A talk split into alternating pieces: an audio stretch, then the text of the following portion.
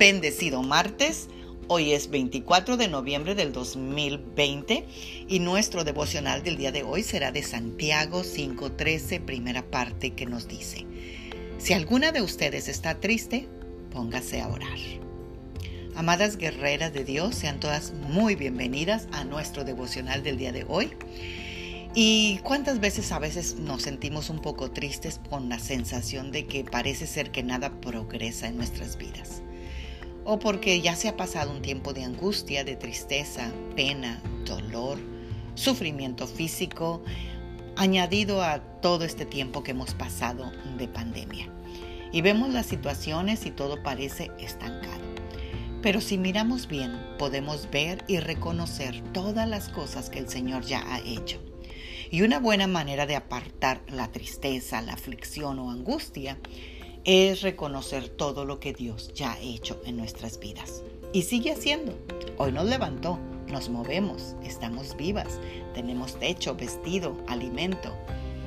Si reflexionamos de esta manera, nos va a ayudar a ser sinceras con nosotras mismas y nos va a llevar a reconocer lo que Dios ha hecho en nuestras vidas y nos acercará a los brazos del Padre.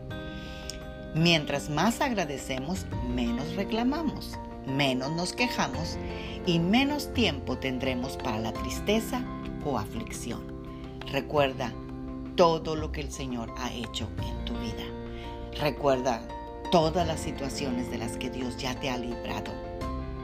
Hagamos este ejercicio de gratitud en esta semana de acción de gracias y gocémonos en lo que el Señor hace. Cuando aprendamos a agradecer a Dios, aprendemos a agradecer a las personas. Entre más estemos agradecidas con el Señor y las personas a nuestro alrededor, más nos vamos a fortalecer. Oremos esta mañana. Señor Jesús, hoy venimos delante de tu presencia, Señor, con agradecimiento, Señor olvidando la tristeza del día de ayer, Señor. Hoy quiero agradecerte por todas las cosas que has hecho en mi vida. Cuántas bendiciones, cuánta liberación, cuántas soluciones has traído, Señor, más que las que todavía faltan. Sin tu favor no estaría donde estoy ahora. Yo confío en ti y sé que cuando tú obras nadie lo puede impedir. Cuántas cosas has hecho por mí por eso estoy alegre, estoy feliz, estoy agradecida, Señor. Te doy gracias, Padre, por lo que has hecho y por lo que harás. En el nombre de Cristo Jesús. Amén.